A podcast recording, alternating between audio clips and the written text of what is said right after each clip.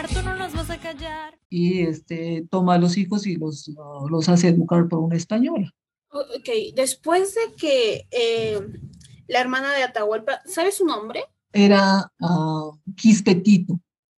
La hermana de, de Atahualpa, sí, que después va a adoptar el nombre de Inés Guaylas. ¿Inés Guaylas? Sí, y ella es entregada a, este, a Pizarro, Francisco. a Francisco Pizarro, y le cambian el nombre a Inés Guaylas. Ok, para hacer enojar a Pizarro en su tumba hay que llamarla Quispetito. Sí, ese es su nombre original, Quispetito. Ok, ya. Entonces, después de que Quispetito haya, haya parido a, sus, a los dos niños, niñas, ah, eh, Francisco la dejó, la tiró, la dejó, o sí conservaba algo, la Quispetito. Perdón, Quispecisa. Quispecisa. Quispecisa, perdón. Este, o sea, cuando los niños tienen tres años de edad, Pizarro los aleja de su madre y a su madre la entrega en matrimonio a uno de sus criados. Entonces es como si solamente hubiera utilizado a, a Quispecisa. Quispecisa para tener hijos. Era como que, ok, ya me diste hijos, ok, serviste lo suficiente, vete. En realidad, o sea, la utiliza para este, pactar con Atahualpa, ¿no? Sí, fue un, objeto de cambio. Claro. O sea, de, de este, Atahualpa la ofrece como esposa, ¿no? Ent- Él acepta ese presente, ese regalo, para mantener cierta paz, ¿no? Con, con, este, con, los, con Atahualpa, ¿no? Ah, fue. Entonces, fue, un- fue un- una unión con interés, ¿no? Con sí. interés de unir. Entonces, este, garantizar de que Atahualpa no, no lo atacara, ¿no? entonces después de eso, Quispecisa pierde totalmente su poder como esposa. Ya no es la esposa de un noble, ahora es solo la esposa de un criado. La del criado de, de, de Pizarro, del criado de Pizarro, ¿no? O sea, e- es como si él, él dijera, bueno, ahora eh, ya, ya no te quiero, ¿no? O sea, ahora ya no te quiero a mi lado porque ya no me Ya no me sirves. sirves. claro. ¿no? Pero sí legis- legitimiza ante la corona española a sus hijos para garantizar que tengan su- sus este, encomiendas y también para garantizar que este, tengan su fortuna. Claro. Supongo que en, en la colonia se dieron, se, se incrementó el abuso contra, contra las mujeres, ¿no? Porque en, en el imperio inca tal vez eso era menos, tal vez no, no había tan tal grado de maltrato contra la mujer como en la colonia, ¿no? Claro, o sea, eh, eh, en, eh, en la época inca, las mujeres eran bien consideradas, ¿no? Quien pudiera destacar, quien pudiera hacer, quien pudiera tener este, habilidades eh, diferentes, podía este, eh, mm, hacer otras cosas, ¿no? Pero en la época de la colonia, pues la mujer es um, vista como menos, ¿no? Más aún la mujer andina. Bueno, este, vamos a hablar de alguien que, que creo que todo el mundo conoce, al menos en Perú, al menos de nombre. Ella es Micaela Bastidas. Em, ella también tiene un papel muy importante en, la, en el intento de la independencia. de independencia, ¿no? En el intento de independencia. Y muchas veces no se habla de ella, muchas veces solo se enfocan en Tupac Amaru y, y piensan que eh, Micaela era nada más una acompañante cuando tuvo un papel importante, ¿no? Cuando también hizo varias cosas muy, muy importantes. Ella es hija ilegítima, ¿no? Hija ilegítima de un mestizo y de una indígena. Eran hijas de este, uniones eh, que no eran matrimoniales. Ella no poseía, no era poseedora de fortuna ni riqueza. Ella nace en Pampamarca en 1745 y va a casarse con Tupac Amaru este, a los 15 años. Y Tupac Amaru sí era un cacique inca. Entonces, que había conservado este, eh, eh, su parte privilegiada, ¿no? En cambio... Ok, ah, pregunta.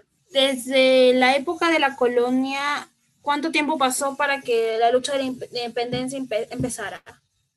Mira, eh, la conquista ah, se produce en 1532, cuando llega Pizarro a Cajamarca, y un año después baja hasta Cusco, ¿no? Y ahí ya se consolida la conquista. Eh, y este, eh, en 1745, este, eh, ya estábamos en la etapa de la colonia, ¿no? Y en, mil, perdón, en 1781, recién en 1781, este, se va a, a dar el primer grito de, de, independencia, el primer grito de libertad, dado por Tupac Amaru II. En esa etapa, los Borgones estaban gobernando este, España.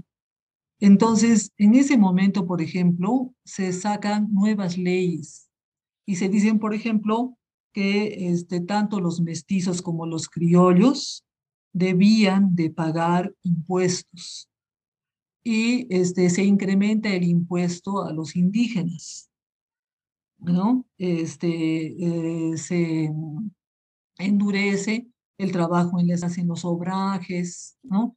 Entonces, esto provoca realmente el descontento de los pueblos y hay un abuso desmedido, por lo cual Tupac Amaru viajará a Lima y pedirá que se cree una audiencia en Cusco para este, sofocar esos abusos que, se hacían, ¿no?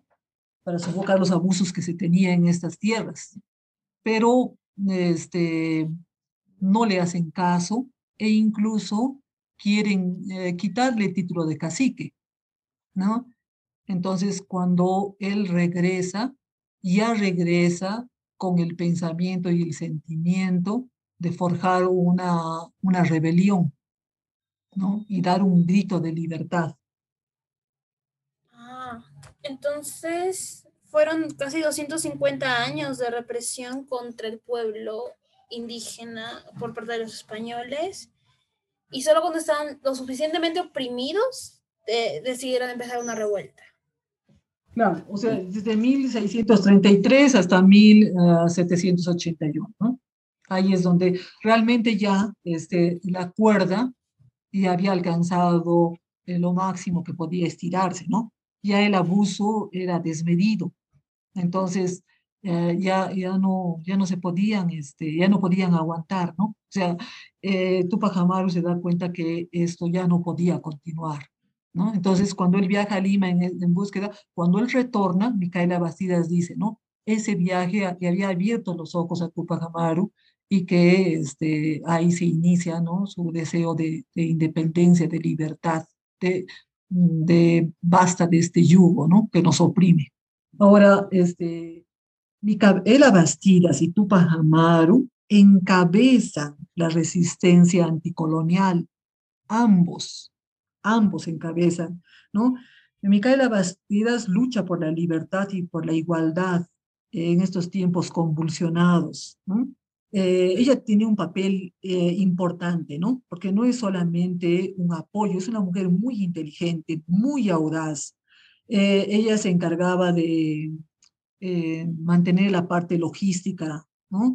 ella hacía la distribución de las armas, ella este, se ocupaba de la distribución ah, y abastecimiento de los alimentos, eh, el pago a los soldados, etcétera, etcétera, ¿no?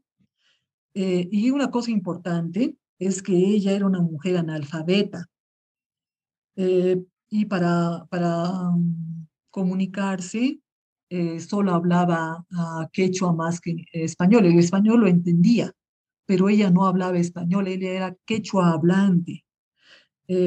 pero era una mujer muy hábil, muy inteligente. Imagínate a, Tupac Amaru viajando a levantar a los pueblos en, al sur del Perú, en la zona del altiplano, hacia el Alto, hacia el alto Perú, eh, sin el apoyo de Micaela, que, sea, que se encargaba de toda la parte logística. Era imposible. ¿No? hubiera tenido ningún éxito, ¿no? Ella era quien comunicaba a Tupac Amaru a través de cartas todo lo que estaba ocurriendo.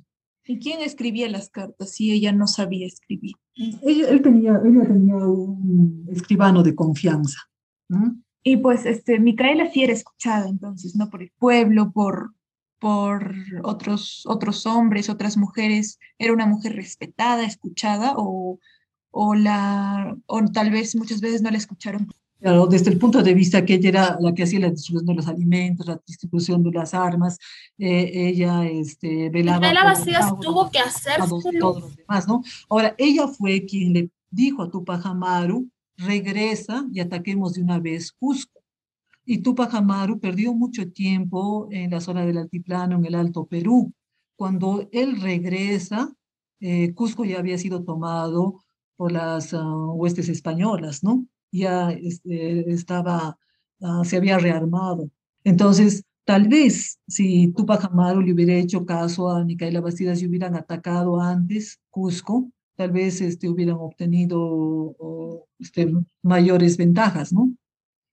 Claro, entonces se puede decir que Micaela Bastidas también era, este, también organizaba las, los ataques o ella al quedarse este, a cargo del, campamento rebelde, Tungazuca, ella era quien otorgaba los salvos conductos, ella era la que administraba las provisiones, ella enviaba la carta a los caciques, eh, firmaba e, edictos que eran una especie de decretos que publicaba el gobierno rebelde eh, y utilizaba como escribano a Esteban de Escarcena, ¿no? Esteban Escarcena.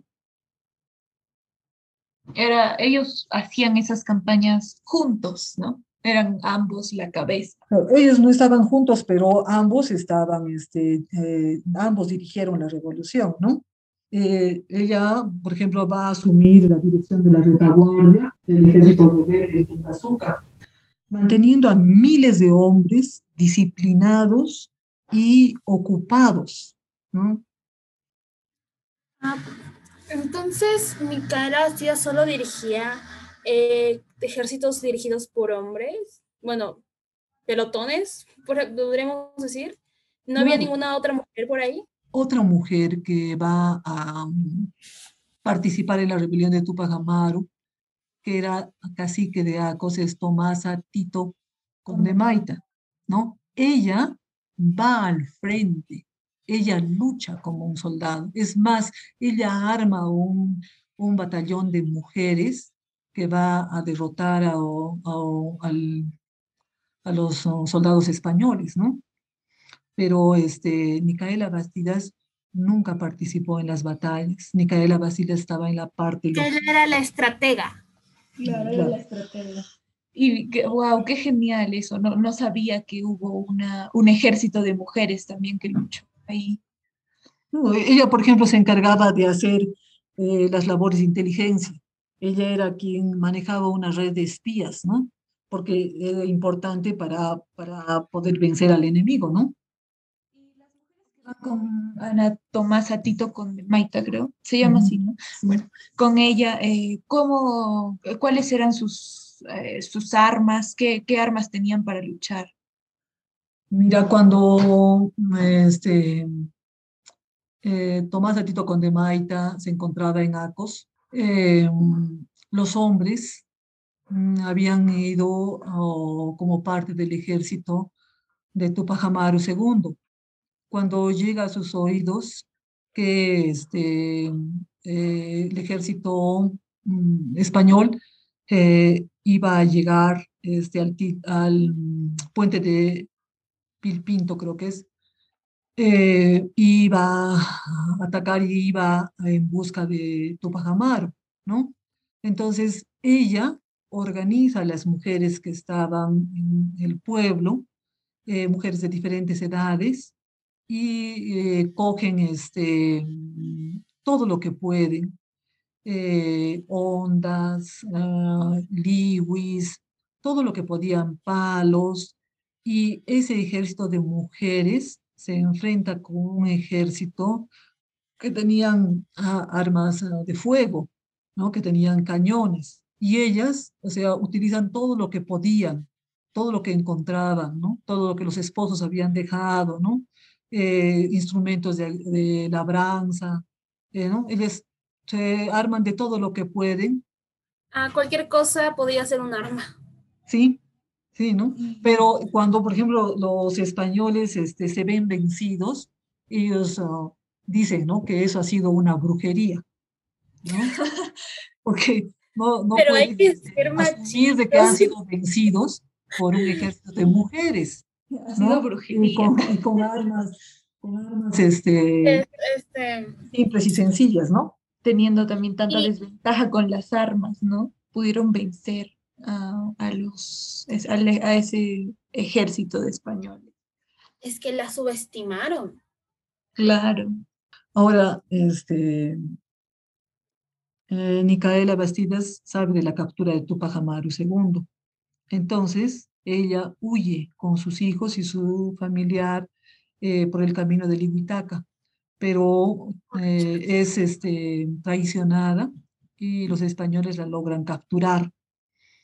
Eh, los españoles se encargan de que la familia de Tupac Amaru, de Caela Bastidas, los hijos, no se vuelvan a reencontrar y los traen hasta Cusco.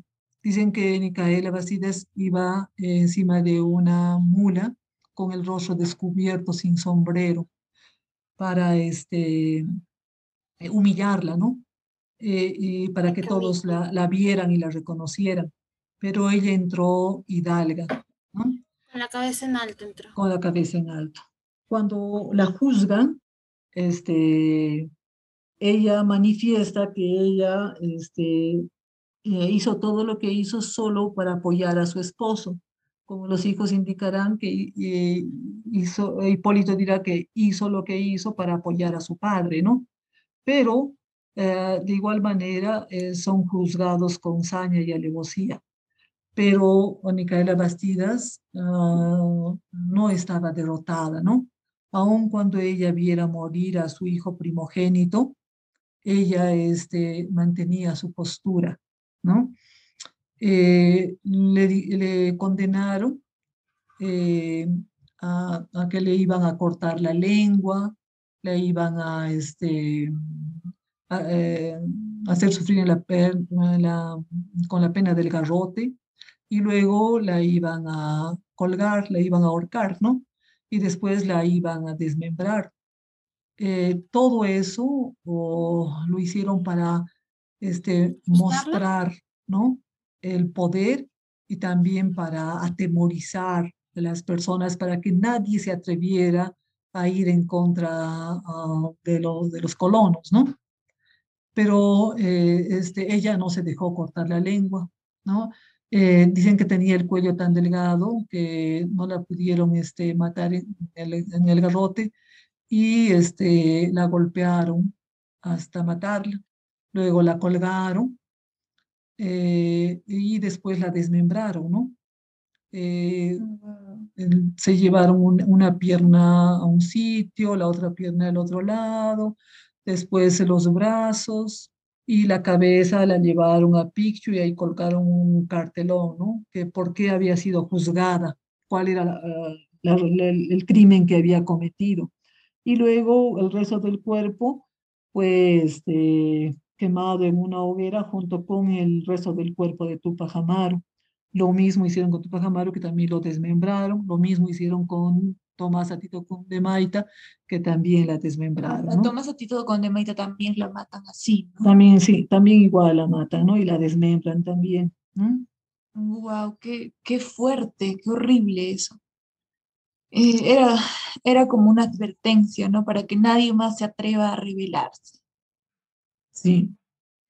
Pero pasó. Ah, o sea, lo que hicieron sí fue meterles miedo o solo incrementaron sus ansias de libertad.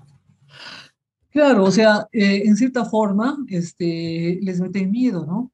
Ya eh, pasa un tiempo y después ya viene la rebelión de los hermanos Angulo, este, eh, Mateo Pumacagua que lucha en contra de, de, Tupac Amaru II y participa en la captura de Tupac Amaru II dirigiendo las huestes este, realistas, eh, va a tomar conciencia de su error y este, va a rebelarse también en contra de los propios españoles, ¿no? Pero, o sea, surge, eh, hay un espacio de tiempo, ¿no? Porque el temor es tan grande, la crueldad con la que juzgaron y, y, este, los mataron fue terrible, ¿no? Tanto así que también este, no fue aprobado por la corona española en, en España, ¿no? Ellos no estuvieron, este, no aprobaron este, la tortura y la forma como fueron asesinadas estas personas, ¿no? Fue demasiado sanguinario, fue muy, muy cruel y horrible no solo las, la van a desmembrar, ¿no? Sino este, van a quemar su casa, van a, este, van a decir que van a desaparecer hasta a la cuarta generación de sus descendientes. Sus hijos, dos de sus hijos fueron enviados a España, uno muere camino a España y el otro llega y se establece en un convento y lleva una vida miserable, ¿no? lejos de, de su patria, lejos de su pensamiento ah, andino, de su religión, lo arraigan de todo, ¿no? Lo desarraigan de todo y eh, finalmente muere tuberculoso, ¿no? Bueno, yo, yo quiero hacer una pregunta sobre Ana Tomás Atito Condemaita. Creo que no, no hemos hablado mucho de ella, pero me llamó bastante la atención que ella era una guerrera, ¿no? Ella estaba casada con alguien, tenía hijos, ¿cómo, cómo vivía? Ella era una mujer de linaje, tenía poder económico, eh, tenía el cacicazgo de Acos, ah, en el corregimiento de Quispicanchis, ¿no? Era una mujer adinerada, y apoya, eh, apoya con provisiones, con hombres, con armas. Y organizando, ¿no? y e, ella deja a, su familia y a su esposo Faustino Delgado para luchar a favor de la independencia de, del Perú. Qué mujer tan fuerte, qué lindo. Ella, al ser una cacique, eh, ella lucha junto con Tupac Amaru este, en la batalla de Sangarará, donde derrotan a los españoles y este, luego organizará este ejército de mujeres para impedir el paso de los españoles en Pilpinto. ¿no? Ese es eh, lo que, lo que ella hace. ¿no? Sinceramente es la primera vez que escucho su nombre. Disculpen mi, mi falta de, de... Yo también, la primera vez y estoy, wow, maravillada con ella. No, no se sabe mucho de ella en realidad, no se habla mucho, ¿no? O sea, siempre destacan este, Tupac Amaru II, se habla mucho de este, los hermanos Angulo, se habla de este, generalmente de los héroes de la independencia, este, varones, ¿no? Sí, siempre, siempre se habla generalmente de poco se conoce de, hecho, de hecho Micaela la, la, rebajan, la rebajan a ser la esposa de... Ah. Claro, cuando fue la cabeza, ¿no? Junto con, con su esposo. Todas, ¿no? Creo que en, toda en toda, en cualquier parte de la historia hemos sido, las mujeres han sido borradas de, han sido reducidas a ser solo, ah, ah, era la esposa de, ah, yo estaba ahí. Claro, mira, por, por, ejemplo, yo jamás en mi colegio nunca me enseñaron sobre Ana Tomás Atito con Maita, ¿no? Yo, yo escuché sobre, pucha, sobre los incas, sobre Miguel Grau, sobre todos casi la mayoría hombres, ¿no? De Micaela Bastida sí, sí escuché, sí, sí me, sí me enseñaron, pero de otras mujeres tan importantes como Ana Tomás Atito con Maita, no. Y, y, es, un, es triste que, que suceda eso, ¿no? Que, que, estén olvidadas, que no se hable de ellas cuando hicieron cosas tan increíbles y, y podrían ser la inspiración de, mujeres de ahora. Cuando tenían... Teniendo en cuenta que Tomasa era una guerrera ¿había una vestimenta específica que ella usara o era su pollera general? Eh, eh, ella se visten con, con, sus trajes típicos. Ahora, debemos de considerar que el actual traje que utilizan las mujeres campesinas es un traje español, porque la vestimenta en época inca era una bata que pendía del cuello hasta el tobillo en caso de las mujeres y del cuello hasta la rodilla en caso de los varones.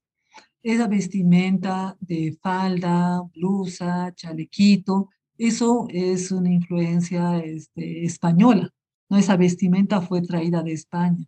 O sea, no es este, inca, sino es ya de la etapa de la colonia lo que tenían, ¿no? Porque no, no usaban nada, nada cómodo, creo, o sea, usaban pollera o vestido, que, wow, imagínate luchar con eso, o pelear, o tener que hacer algo, algún trabajo que es fuerte con, con un vestido, ¿no? Es difícil. Es más cómodo pantalón, ¿no? Ahora pasamos a otra mujer que también es muy importante, ella es María Parado de Bellido. María Parado de Bellido también se casa jovencita a los 15 años se casa con Mariano Bellit. Ella tiene siete hijos. Cuando vienen los días de la independencia, eh, ella ya estaba sobre los 50 años y mm, sus hijos, sus dos hijos mayores eh, ya eran adultos, ¿no? Y eh, ellos participaron en la lucha por la independencia, ¿no? Ella, por ejemplo, era una ah, mujer que decía sí a todo lo que su, su esposo, su marido decía, ¿no? Pero eso no impidió que ella ah, este, eh, participara en, la, en la independencia del Perú, ¿no? No era menos, ¿no? Ya combatió y luchó también como una heroína. Este, en 1821 se da ah, la independencia del Perú, pero después de esto hay todavía tres años de lucha en la zona de la sierra para lograr una verdadera independencia. ¿no? Entonces, cuando este, ellos estaban, la familia de, de María Prado de Bellido estaba en Huamanga, eh, dentro de la familia no se hablaba de otra cosa que no fuera este, la independencia, ¿no? el logro de, independizar el Perú. ¿no? no se hablaba de otra cosa. Entonces, el esposo de María Parado de Bellido eh, y sus dos hijos mayores eh, van a viajar hacia Cangallo. ¿no? Cangallo era considerado como un pueblo de rebeldes. ¿no? Entonces, eh, Tomás Natito dice, oh, perdón, este, María Prado de Bellera dice, yo no me voy a quedar acá, voy a ir con ustedes. Pero su esposo la persuade y la deja en Huamanga, ¿no? Pero ella mantenía comunicación eh, y este, las cosas no iban bien. Eh, el jefe de los montoneros había sido capturado por las uh, huestes este, coloniales y había sido este, muerto, ¿no? Y este, ella trataba de averiguar eh, eh, noticias nuevas, ¿no? ¿Qué es lo que estaba pasando? Entonces, ella hace todos los modos posibles para eh, encontrar información y este, descubre que ellos se dirigen hacia Cangallo. Manda una carta a su esposo, eh, pero el ejército de Calatarrá encuentra la carta. Y unos días después la, la captura y la lleva este, para interrogarla, ¿no? Entonces él Mm, hace un montón de estrategias para hacerle hablar a ella este, quién había escrito la carta. ¿no? Eh, y ella le dice, estoy aquí para sacrificarme por la causa de la libertad. Entonces, Calatarra no consigue que ella delatara a quién había escrito la carta. entonces este, la va a mandar a, a matar, ¿no? Y ella también es, es ejecutada, así. Es fusilada en ¿En mil, en qué, en qué año? Mm, esto es en 1800, a fines de 1822. Mm, después de la independencia de Perú, la fusilan a ella.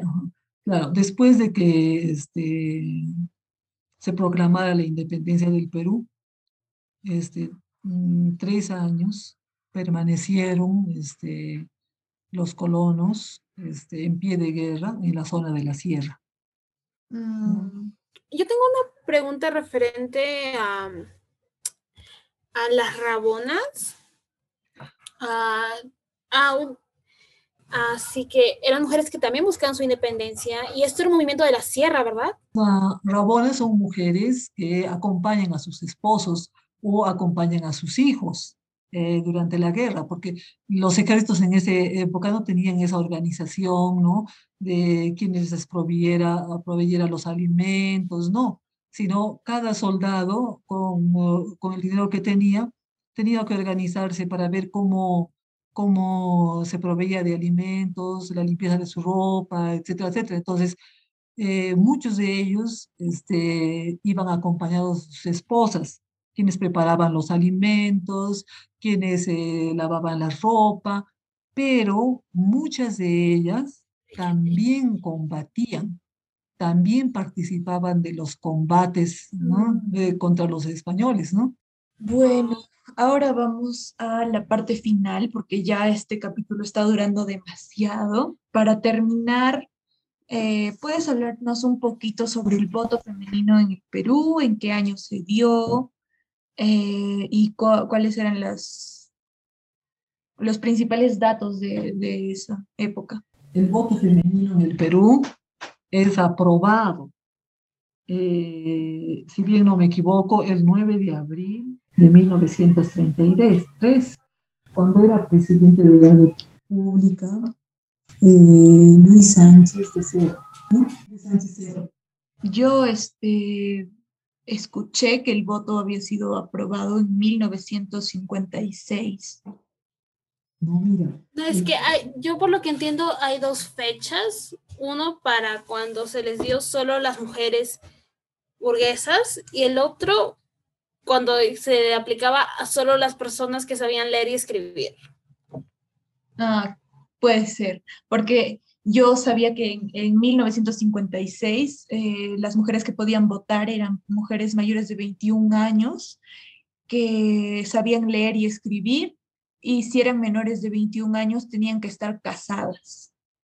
Entonces, tal vez en 1900, ¿cuánto dijiste? En 1933 era para burguesas, nada más, ¿no? No, en realidad la ley dice eh, que a partir de 1933 las mujeres mayores, eh, las uh, eh, mujeres podían votar, pero lo que pasa es que, eh, o sea, recién, o sea, cuando se da esta ley todavía se dice que las mujeres uh, mayores, que las mujeres este, mm, podían votar, pero en las elecciones municipales.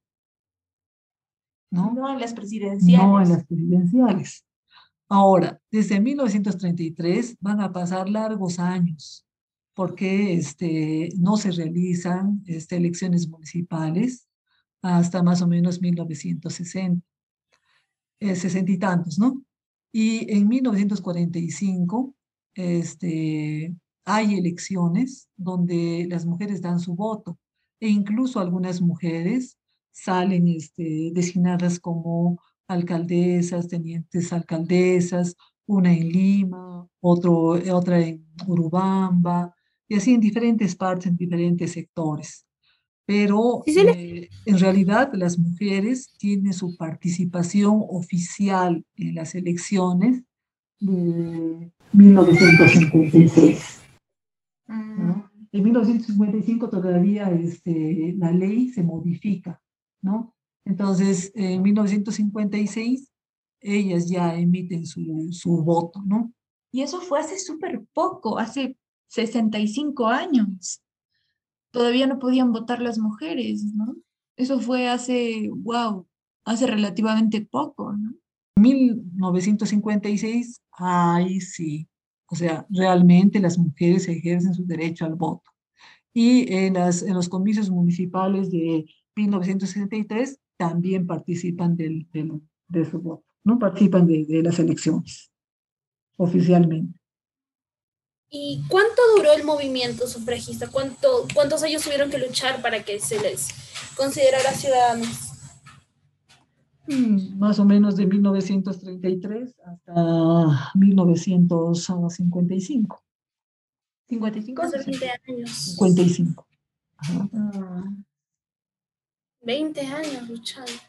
Claro. Ahora, por ejemplo, en las elecciones de 1956 eh, fueron 1.575.738 electores. ¿no? La tercera parte eh, eran ya mujeres, ¿no? Entonces, no solamente ellas van a votar, sino participan de las elecciones.